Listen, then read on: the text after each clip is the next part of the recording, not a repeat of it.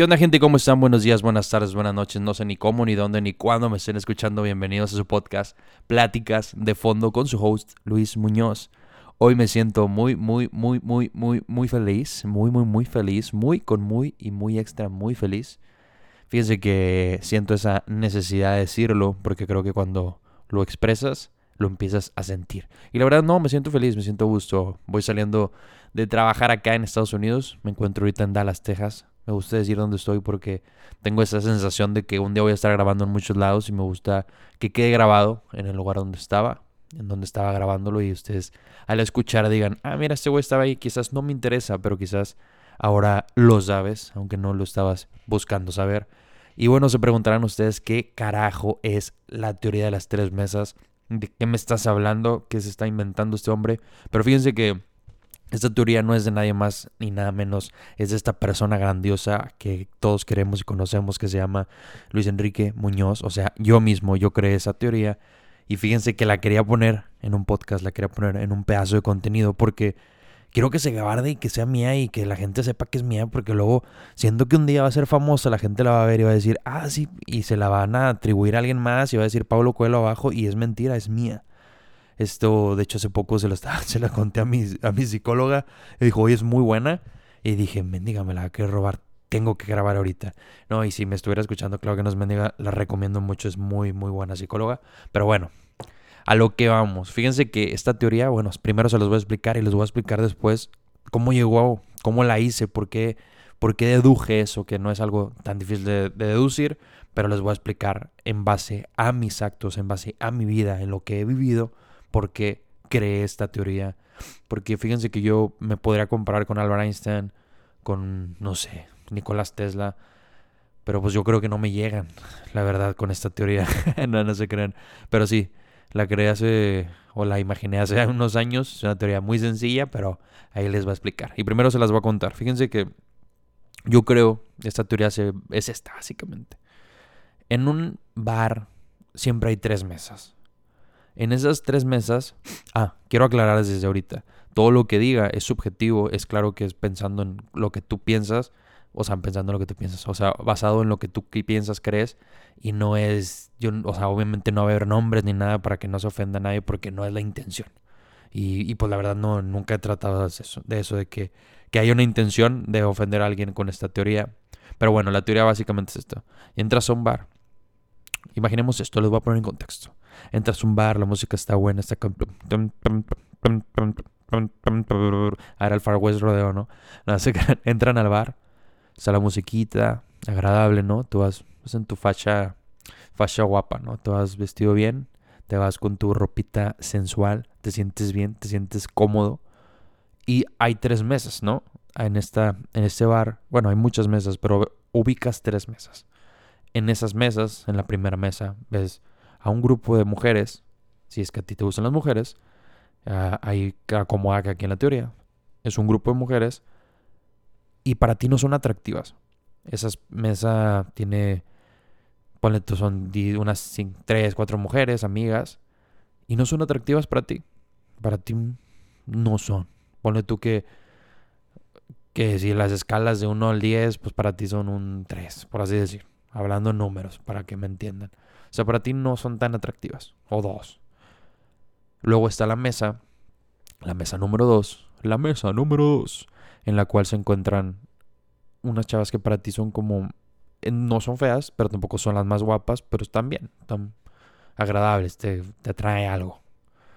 Entonces esta mesa de la media, ¿no? Y luego está la mesa de las más guapas. Que para ti, en tu perspectiva, son las más guapas, ¿no? Son, no sé, tres, cuatro chavas súper guapas, súper bonitas que para ti dices tú, no, se me fue. ¿Y por qué digo esto que es subjetivo? Porque puede ser que la primera mesa sean las más guapas para alguien más y así, porque en gusto se rompen géneros y por eso lo digo. Entonces, basemos en ese, en ese, en ese pensamiento, que para ti son las más guapas las de la tercera mesa y la primera mesa son las menos guapas y las de en medio, pues medio. Y la pregunta que yo hago normalmente es, ¿cómo llegarías tú a la primera mesa? La primera mesa en esta que, que las chavas no son tan guapas. Regularmente, si lo piensas, pues sentirías un poco de seguridad.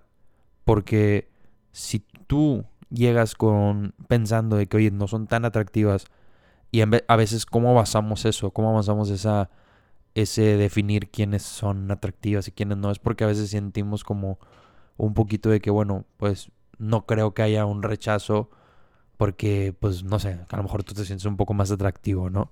Entonces te acercas, pues llegas y platicas y qué onda y cómo están y qué están haciendo y qué onda qué te estás tomando y tal. Y pues bien a gusto porque como que no sientes que vaya a haber un rechazo. Entonces como que llegas sin miedo, llegas a actuar, hablas ta, ta, ta, ta, fluye, fluye y, y platicas con ellas.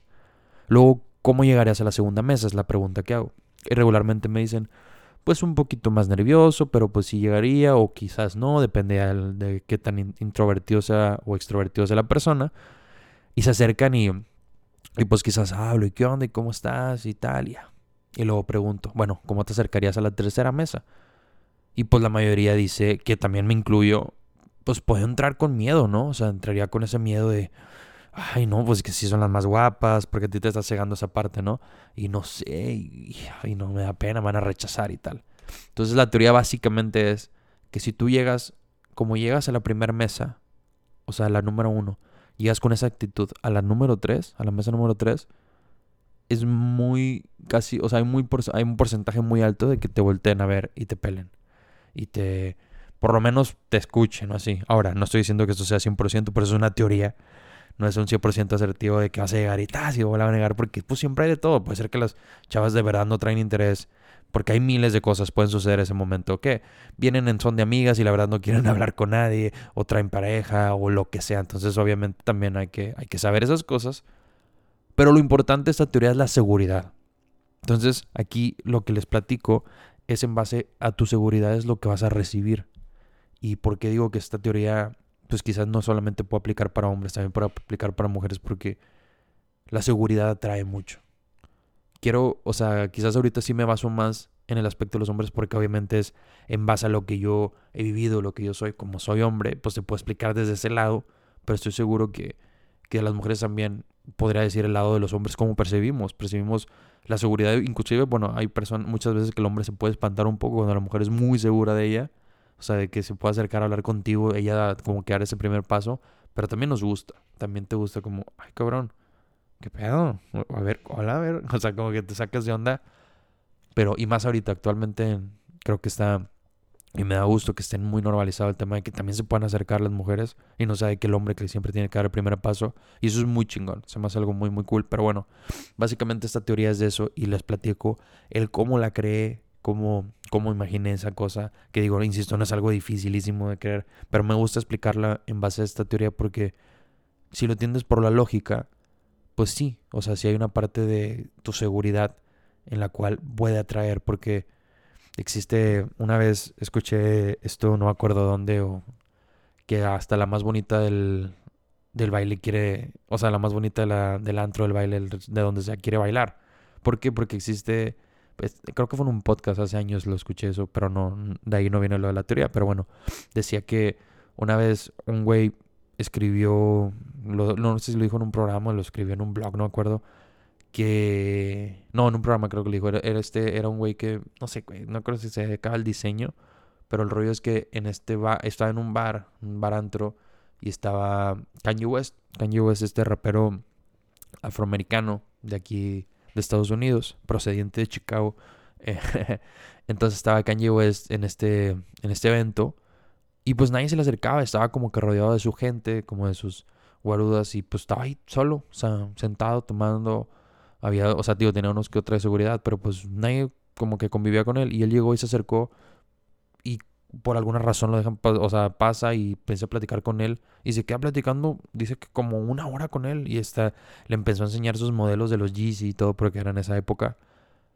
Y, te da a entender esto de que, oye, pues hasta la más guapa quiere bailar, porque a veces no sé si les ha pasado, sobre todo pues en este aspecto en el cual tú, tú estás en el antro, por ejemplo, estás en este, en esta, en este juego de miradas con, a buscar qué, cómo están, y oye, qué, qué guapa está aquella y tal, y, la chingada. Y de repente ves una mesa y, están, no sé, una chava guapísima, ¿no? Una chava de esas chavas que te quitan el aliento, ¿no? Nomás de verlas.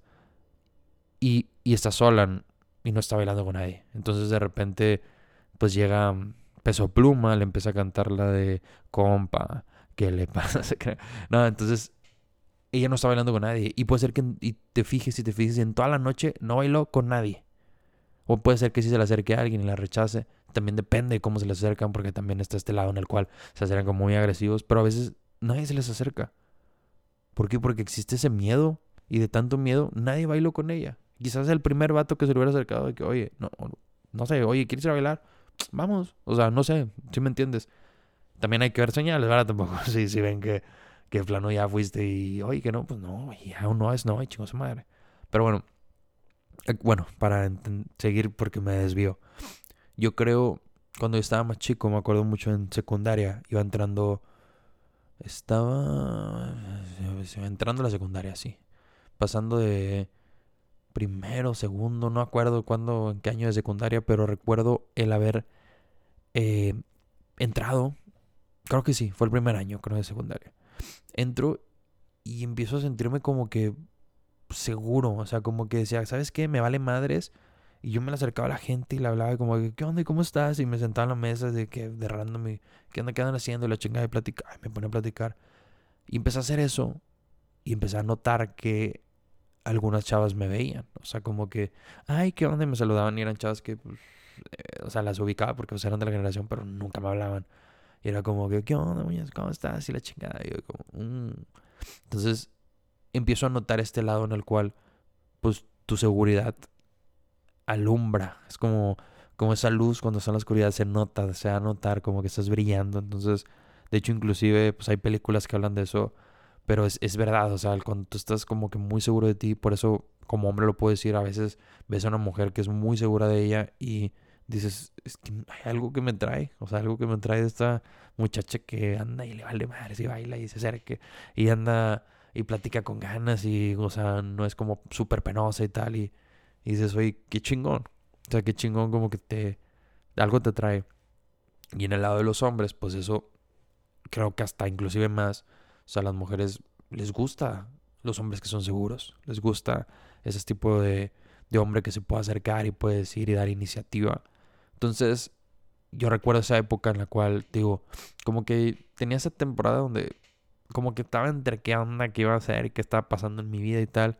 Y no me acuerdo, no, es que no recuerdo si fue el último año de secundaria, creo que, o sea, porque creo que no fue el primero, pero a lo mejor fue el, entre el segundo o el tercer año. Pero el rollo es que yo, yo llegué en esa época como que, pues bien prendido y que me vale madres y tal y tal. Y no insisto que, y no iba con intención en ningún momento de, quiero ligar, simplemente era como, güey, pues quiero conocer gente, quiero pasármela bien, quiero platicar y, y me la acercaba la gente a platicar y notaba eso en las mujeres, o sea, empecé a notar que a veces ni siquiera les estaba hablando a ellas, pero el, el hecho de que pues me veían como que bromeaba y me la acercaba a la gente como, ¿qué onda? ¿Cómo estás? Y tal, y, me valía madres y como que eso se da a notar, se da a notar mucho. Entonces, obviamente van pasando los años, van pasando las, las etapas, tanto escolares como de la vida. Y empiezo a notar eso, que el tema de la seguridad es muy importante. O sea, es muy importante el, el cómo tú te le acercas a alguien, inclusive el cómo, cómo puedes ahorita actualmente tratar a una persona y a lo mejor tú sientes pues, algo de atracción por ella y a lo mejor nunca lo has tratado con, con seguridad en ti. O sea, como que no se nota que seas seguro con tus cosas. Y empiezas a sentir esa seguridad y empieza a cambiar a veces el trato. Hablando de a lo mejor un, un pues alguien de, del otro género, ¿no? O sea, hablando de que pues tú eres como hombre y la otra mujer. Y, y, a lo mejor hay una atracción ahí contigo y ella, o no sé. O sea, de, ti para ella. Y a lo mejor al revés, no, no sé cómo sea. Pero el hecho de que tú te sientas más seguro sí empieza a ser como, mmm, ¿qué onda? O sea, también entrando a la universidad, agarro esta etapa en la cual pues bajo de peso. Empezó a agarrar un poco más de seguridad. Me sentía mejor uh, conmigo porque la verdad el físico no estoy diciendo que sea lo primordial en, el sentirte bien, pero muchas veces sí hace que te sientas bien.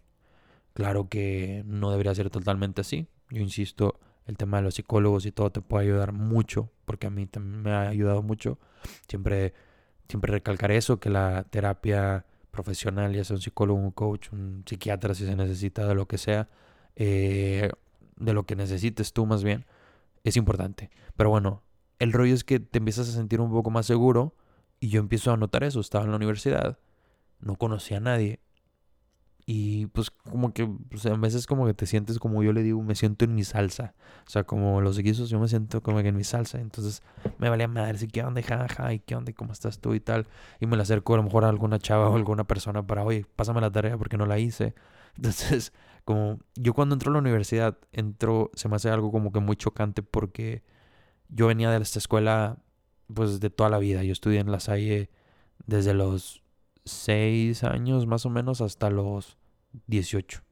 Entonces, estás hablando que gran parte de mi educación la tomé ahí. Entonces yo conocía a mucha gente. Yo todos los años, quizás el primer año, pues fue el, o sea, el primer año que llegué a esa escuela, que llegué creo que en segundo de primaria, llego y pues sí, a hacer amigos porque venía de otra ciudad aparte. Y de ahí en más, todos los años, pues tenía alguien conocido en mis salones. O sea, conocía a la gran, la gran mayoría de la generación porque siempre estuve. Paso a la universidad y ahora no conozco a nadie en el salón. Estoy solo.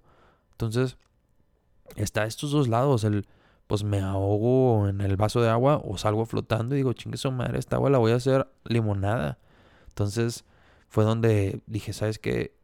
pues tampoco puedo estar así. Digo, aunque les voy a ser muy sincero, tampoco, tampoco era una persona que súper extra social ahí porque también me daba flojera. Era como que este vivía mucha gente de repente lejos y era como, eh", y tenía mis grupos de amigos, pero claro que convivía con gente y pues tengo que hacerlo porque si no te adaptas, pues te vas a morir igual que en el trabajo. O sea, en el trabajo, pues aunque no quieras ser súper amigo de todos, pues tienes que hablar con la gente porque vas a necesitar cosas. Entonces me acercaba a hablar con la gente y en esto, que insisto, le estoy hablando de la teoría de las mesas y no solamente es para ligar, también es para hablar y socializar. Entonces, ¿a qué me refiero? Llegaba con gente y, oye, ¿qué onda? ¿Y cómo estás? Y, oye, y tal, y entablas la tal, y luego al último, ¿qué onda? Oye, pues ya sabes, ya te hiciste como camaradita de esta persona, amiguito, amiguita.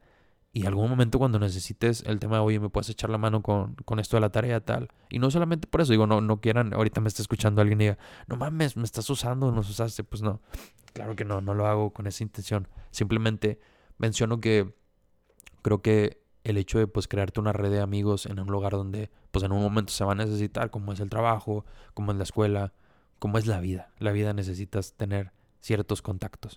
Entonces el hecho de poderse sentir un poco seguro de ti, no más bien, seguro de ti, y hacerlo y demostrarlo y sentir esa seguridad al acercarte a alguien, pues te va a beneficiar mucho. Entonces es importante trabajar eso, o sea, como sentir esa, pues ese, si tú vas a acercártelo a una persona, con la cabeza y en la mente pensando que te van a rechazar, es muy probable que te rechacen. ¿Por qué? Porque si tú mismo no te estás aceptando, porque no te estás, o sea, ¿a qué me refiero con que no te estás aceptando? No estás aceptando la posibilidad de poder platicar con esa persona. Deja tú ligar, deja tú besar, deja tú pasar al, al cuchicuchi, al amor. o sea, simplemente estás rechazando que alguien te pueda hablar o contestar algo. Porque sí sucede. Te lo digo porque a mí me ha pasado. O sea, yo lo llevo a pensar. Si tú te acercas así, te van a rechazar. ¿Por qué? Porque se nota. Y no estoy diciendo que no haya personas que se puedan dar la oportunidad de conocerte, inclusive con esa forma de, de acercarte, pero es muy probable que te la acerques a alguien y diga, ay no, o sea, pues, qué pedo, o sea, se nota la vibra como que es raro, pero si tú llegas como seguro y con, ojo aquí, seguro no es llegar con sobre acercarte, decir qué onda, y abrazar, qué onda. Pues no, no, no. O sea, obviamente seguridad, como, ¿qué onda? ¿Cómo estás? hoy tú, ¿de dónde eres? Y tal, güey. No sé. O sea, como que se nota a veces hasta en las vibras que tú dices, oye, qué chingón. O sea, no sé si te ha pasado que algún día se te acerca una persona en buena onda y te, en buena onda y se, se ve seguro de él y todo, que hasta te cae bien y dices, ¿qué onda? Qué chingón, me cayó muy bien esta persona. Pero de repente, pues llega gente que es súper como invasiva. Entonces, a lo que trato es no ser esto. O sea, no ser esa persona invasiva que te que te incomoda, sino al contrario, como que ser buena onda y cómo estás y tal, y, lo que es. De hecho, como un tip que les puedo dar ahorita, yo tengo esta cosa de que, bueno, yo noté, esa es la teoría del chicle, no te crean, no es una, esa sí no es una teoría, pero pues la podríamos basar así, porque yo notaba mucho, yo tengo mis amigos, la gran mayoría de mis amigos fuman, fuman cigarros, y yo me daba cuenta que tenían este lado donde iban a socializar cuando se iban a fumar. Entonces estaban fumando, se acercaba un güey, oye, ¿no tienes encendedor? Ah, sí, tengo el encendedor, le prestan el encendedor. Y se ponían a platicar como que, como que las personas sienten esa necesidad de, cuando tú haces algo por ellos, aunque sea muy pequeño, como, bueno, ¿qué onda? ¿Cómo estás? Como que recibir, como que raro. Digo, también se puede que te diga, ah, sí, gracias, gracias, compadre, y se van. Pero muchas veces como que se puede sacar o entablar plática, porque a lo mejor los dos van a estar fumando lado a lado y pues, no sé, se da para poder platicar. yo no fumo. A mí no me gusta el cigarro. Este, no me gusta, lo he probado y no me gusta. Entonces a lo que me refiero es, digo, y aparte no iba a fumar para socializar. Entonces yo me da cuenta de que cómo puedo hacer eso, porque imagínate tener un encendedor, no voy a estar sentado ahí como, ah, yo tengo un encendedor, compadre. Que puede pasar, sí, pero, pero no se me hacía porque yo ni fumo. Entonces, este, yo pensé de que, ¿qué onda? Me di cuenta que cuando traes chicles y sacas uno y le invitas a alguien, también es un parteaguas a empezar una plática. Entonces, a mí me gusta cuando voy a un lugar donde sé que no voy a conocer a casi nadie, llevar chicles. Entonces, de repente saco un chicle para mí y les ofrezco, oye, ¿quieres uno? Y, ah, no, pues sí, pásame uno. Y luego, tal, y, y desde ahí ya se abrió un poco de conversación en el, sí, gracias, es tal. Y puedes decirle, oye, ¿qué onda? ¿Y tú vienes también a esto y tal? ¿o qué? Y paz, papas, y empieza a platicar con la persona. Pero se abrió, o sea, es como ese icebreaker, que para los que no sepan inglés significa eh, persona que rompe hielo, una desgracia, un rompehielo. O sea, simplemente es como este, este, este momento que está frío, así explicando además, simplemente, o sea, es romper el momento de silencio y con esto. Y, y con los chicles está chingón porque te acercas tan fácil como tú lo estás sacando y es como que, pues como cuando abres las papitas y, la gente vuelta como, oye, que me das una, pero pues no vas a traer papitas y a lo mejor eso está, o sea, se te da por pedir cuando eres alguien conocido, pero un chicle, pues hasta un desconocido se lo puedes a veces aceptar. Entonces está esa parte que, que te puede brindar esos este, inicios de conversación. Y se me hace muy chingón. Entonces, pues básicamente esta teoría la formulé en base a esas cositas.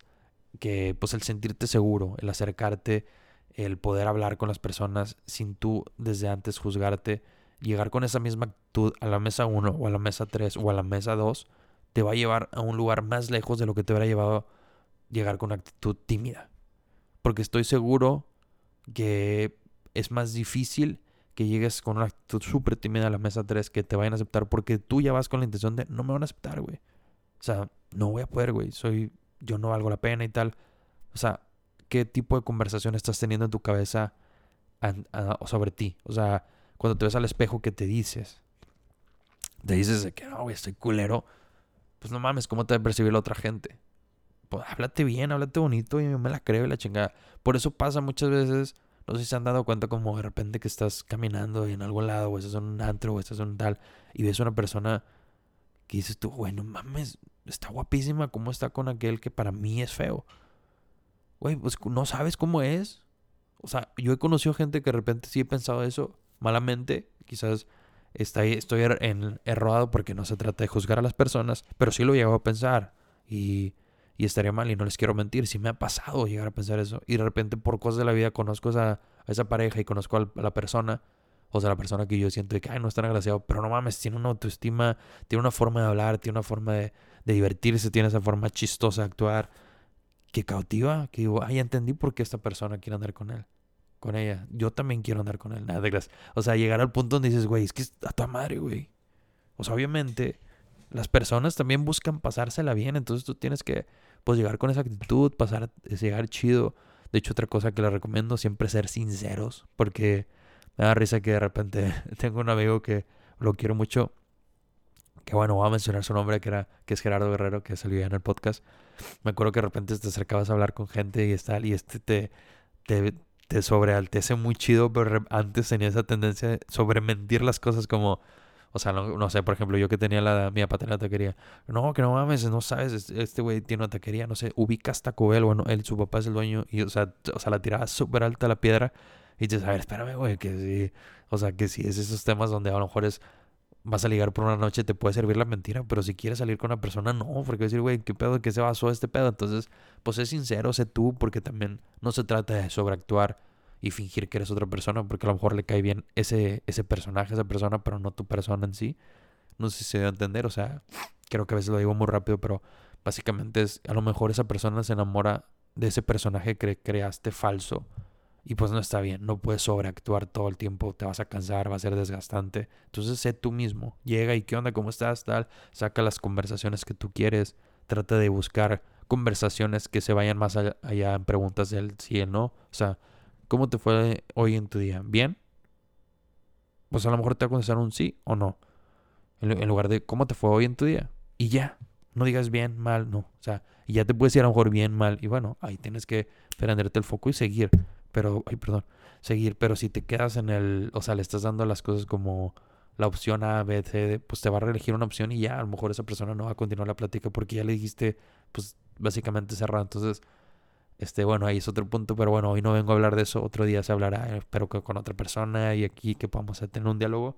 Pero básicamente, pues esta teoría es eso. La teoría de las tres mesas es eso. La seguridad es la base de esa teoría. Y me gusta platicarla, plantearla a la gente para que entiendan a veces que creo que pues es lo más importante. Estoy seguro que que muchas mujeres que me estén escuchando ahorita, no sé si me escuchen muchas mujeres, estaría chingón, pero si muchas mujeres me están escuchando ahorita me pueden dar la razón en ese aspecto. El hecho de cómo te sientes seguro es importante y equivalente, equivalente, es importante y de verdad va a ser un gran cambio en el que puedan aceptarte la platicadita, la salida al cafecito, el que estés seguro a que estés como en ese son muy tímido. Entonces, pues trátenlo, gente. Y, y ustedes, mujeres, si me están escuchando, y ustedes creen que esto lo malo digo como, porque insisto, esto puede ser para cualquier cosa y, y, las mujeres lo saben también aplicar en conocer, platicar con gente que puede ser de lo que sea, pero también en el lado romántico los hombres también el lado de que te sientas, las mujeres se sientan segura, irradia esa parte y dices tú como, uy, ¿qué onda con esta? O sea, si volteas, entonces es importante sentirnos seguros. Si ustedes están pasando por un momento de que tienes un poco de autoestima, recomiendo arduamente que se traten, que vayan con una psicóloga, con un psicólogo, un coach, un coach ontológico, algo que los lleve a ese lado para sentirse bien, psiquiatra, lo que se necesite, e inviertan en ustedes, inviertan en verse, sentirse bien y creo que es importante eso, entonces pues ojalá se dé la oportunidad y ojalá les haya quedado claro esta esta teoría de las tres mesas, gente. Hasta aquí vamos a dejar el podcast de hoy. Creo que ya se sobreexplicó esta teoría.